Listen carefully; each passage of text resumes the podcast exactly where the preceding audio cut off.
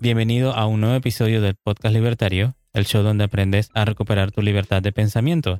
Y hoy tenemos un nuevo segmento que titulamos Cápsula Libertaria, donde aprenderás una idea de la libertad y cómo aplicarla en tu vida.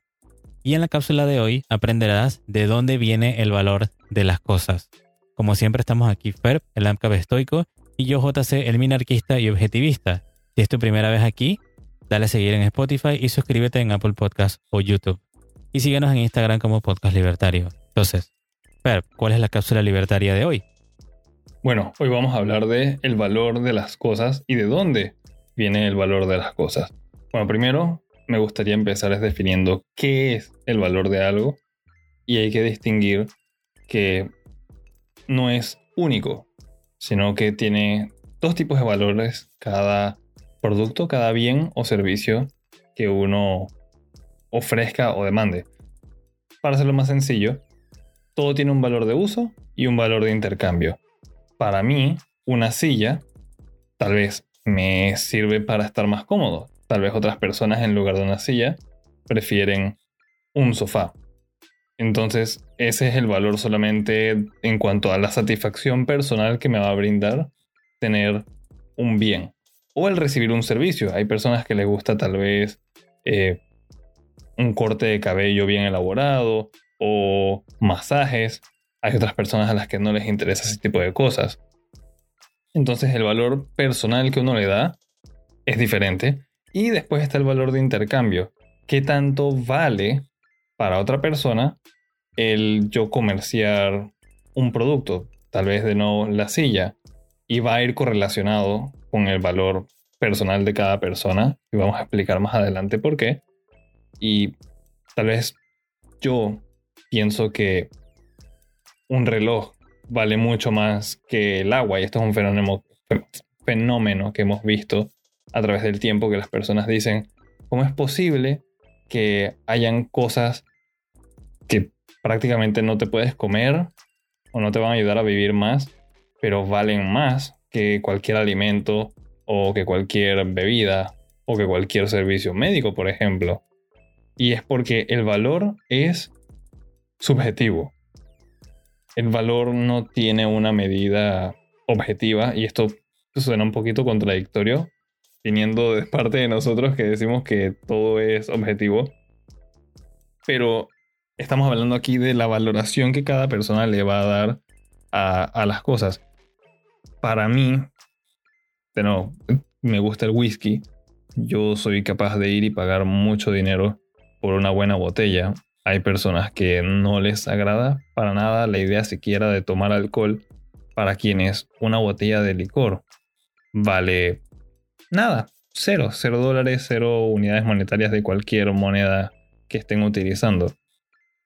Y este es el problema entonces del choque que uno ve con las otras teorías de valor, que a mí me gusta decir que el valor subjetivo es una ley, no una teoría, porque es lo que se aplica siempre. Todo el mundo, incluso los zurdos, por más que traten de hablar acerca de la, teoría del valor del trabajo, no funciona, no está basada en hechos concretos, era nada más una idea. Pero no importa cuánto tiempo un trabajador pase elaborando una bicicleta, no significa que esa bicicleta va a tener valor. De nuevo, si nadie quiere esa bicicleta, su valor de intercambio es cero. Y si el mismo trabajador que la elaboró no le gustan las bicicletas, incluso para él vale cero. Entonces no se puede factorizar, ya hablando más económicamente, el tiempo o la dificultad de algo en una medida de valor. El valor de las cosas va a depender de la subjetividad, de los gustos, pensamientos, ideas que tengan las personas. Digamos que yo me encuentro con, no sé, unos granos de, trigo y vengo y los planto, los riego, los cuido, los cerco, no dejo que los animales se los coman, los cosecho, me voy y pico piedra y me armo un molino con mis dos manos, yo no sé cómo sea, y lo vuelvo harina y me hago pan. Y resulta que este pan, ¿no? Que tiene según yo todo este trabajo que yo le he metido, resulta que voy al pueblo y todos en el pueblo son celíacos. ¿Y quieres eso? Que no pueden comer nada que tenga gluten porque, bueno, nacieron así. ¿Cuánto ¿cuánto me van a dar por ese pan? ¿Cuánto vale ese pan para ese pueblo de celíacos? Cero. Que también con otra historia es muy común la de los diamantes, la del agua, que cómo es posible que un diamante vale más que el agua en algunas partes en las que las personas no tienen agua potable. Pues para modernizarlo un poco, a, mí me gustan las cosas mecánicas, me gustan los relojes y una vez encontré esto en un foro y decían, si tuviera que quedarme con un solo bien para viajar por el mundo, el peor lugar en el que me podría encontrar sería un desierto. Si me da sed, ¿cómo voy a hacer? Prefiero entonces llevarme un Rolex de oro porque es lo único que uno puede intercambiar por agua en el desierto. Es semejante a la idea de los diamantes. No importa que el valor también de uso, objetivamente, como la del agua, que la necesitas para vivir, sea algo superior en comparación con un reloj, que es un metal, no te lo puedes comer. Pero el simple hecho de que las personas valoren más el reloj lo hace un bien o una comodidad más valiosa en términos de intercambio. Y tal vez de uso también, en el sentido de que puedes llevar el tiempo, eso también te puede ayudar a solucionar problemas. Y sucede lo siguiente, puedes utilizar ese bien para conseguir dinero y comprar muchísima agua si encuentras civilización. Entonces todo esto es para ejemplificar el hecho de que el valor de las cosas es subjetivo. Va a depender de una persona a otra que tanto valoran el bien o servicio que están recibiendo u ofertando. Por una buena razón es que siempre están los debates de cuánto debería ser el precio justo de las cosas y nunca nadie se puede poner de acuerdo, al menos no todos, en un consenso universal, sino que vamos a ver que un, digamos, yo de nuevo con el ejemplo del whisky, puedo llegar a un acuerdo con el vendedor de licores por cuál debería ser el precio justo por una botella de whisky, en la cual yo estoy satisfecho con la cantidad de dinero que estoy pagando y lo que estoy recibiendo, el vendedor también. Pero nadie más va a poder ver esa transacción y decir que a mí me parece que eso era justo. Nunca va a poder haber un estado, un gobierno, pues, que diga que no, ese es el precio que debe ser. Por eso es que los controles de precios no funcionan tampoco, porque el valor va a variar siempre de una persona a otra.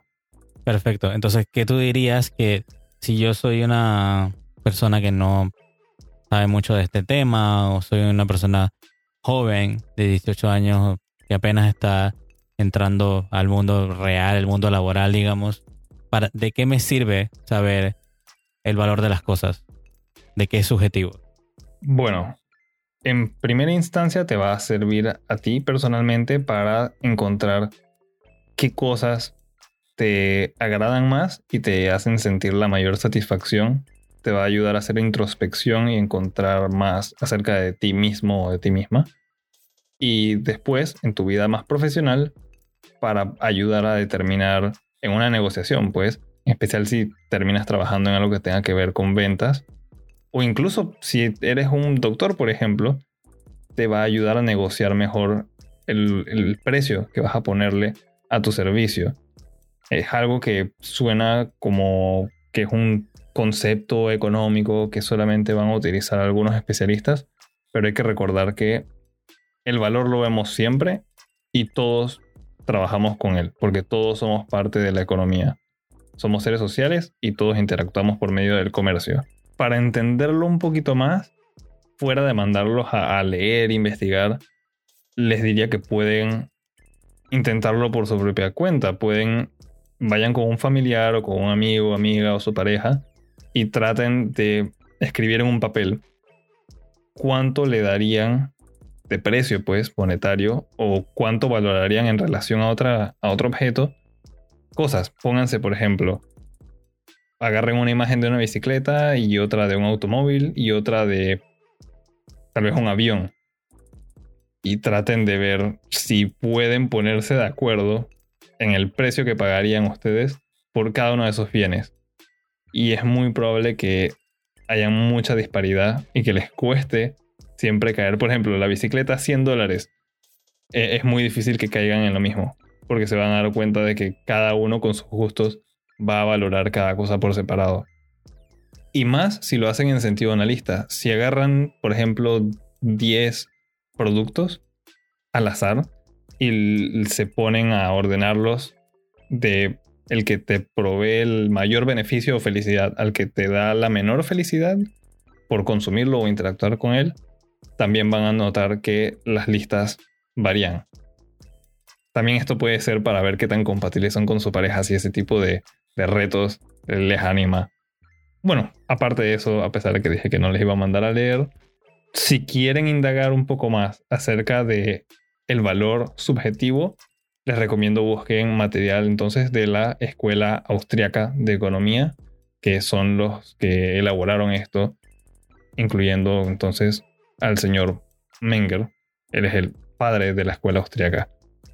Para aquellos que quieren meterse un poquito más en materia económica. Perfecto. ¿Algún título en particular? Me gustaría darles alguno, pero siento que tal vez sea muy si estamos empezando. Investiguen cuál les hace más fácil leer por su propia cuenta. Porque podrías mandarlos a leer cosas como El origen del dinero, pero no sé si sea muy amigable para una persona que tal vez está empezando. Intenten con todo. Vamos a ver si se animan y si les gusta leer bastante, tal vez El origen del dinero de Menger, si les funcione. O si también les interesa, pueden leer La economía explicada a mis hijos de el autor Martin Krauss. Tenemos un episodio de eso. Y hay un, solamente leímos dos cuentos de ese, de ese libro. Y hay otro cuento que creo que se llama exactamente eso, ¿no? El valor de las cosas. Bueno, sí, sí, es uno de los capítulos. Así que si quieren aprenderlo con cuentos para niños y entender más sobre el valor de las cosas, pueden leer ese libro y si quieren escuchar de, de qué se trata, pueden escuchar el episodio de Destazando Libros donde hablamos de ese libro en particular, ¿no? Gracias por escuchar la cápsula libertaria del podcast libertario. Por último, comparte este episodio con tus amigos y familiares y recuerda, tenemos una cultura por salvar. recuerden también, nada por parte del gobierno es gratis. Nos escuchamos en la próxima.